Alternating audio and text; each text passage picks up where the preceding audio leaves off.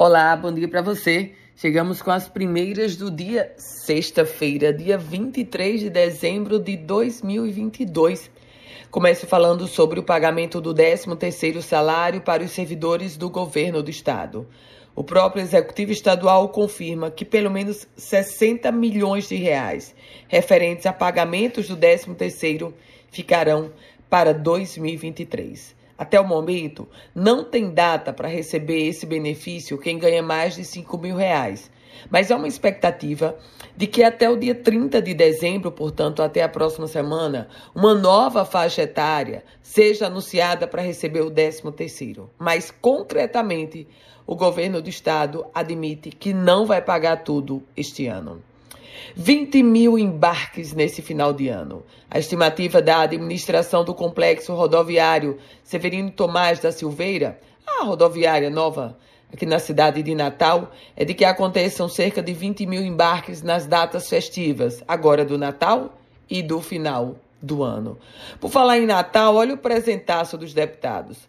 Os deputados estaduais do Rio Grande do Norte aprovaram um aumento de salário para eles próprios um aumento que chega ao patamar de 37,3% até dezembro de 2025. Já de cara, em janeiro, agora de 2023, o salário dos deputados salta de R$ 25.322,25 para R$ 29.469,99.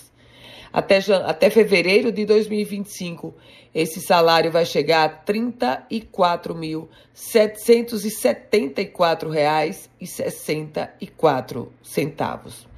Mas vamos mudar de assunto, falar sobre polícia, porque três sargentos da Polícia Militar foram afastados dos seus cargos em desdobramento que investiga a prática de corrupção e roubo por agentes de segurança. A Operação Smoke, aquela deflagrada sobre o contrabando de cigarros, identificou que há participação de sargentos da Polícia Militar do Rio Grande do Norte.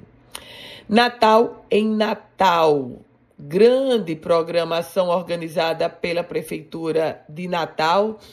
O aniversário da cidade vai ser esse final de semana. No sábado, o palco Mirassol na Praça da Árvore, vai receber o show da banda Cavaleiros do Forró. Banda Cavaleiros do Forró, que tem 20 anos de estrada. No domingo à noite, dia 25, dia da cidade, Natal vai estar completando 423 anos. E vão se apresentar no palco Mirassol, o, caro, o coral da UFRN, o padre Caio Sanfoneiro e ainda Juliana Linhares e Cristal. Trago informações agora sobre a virada do ano.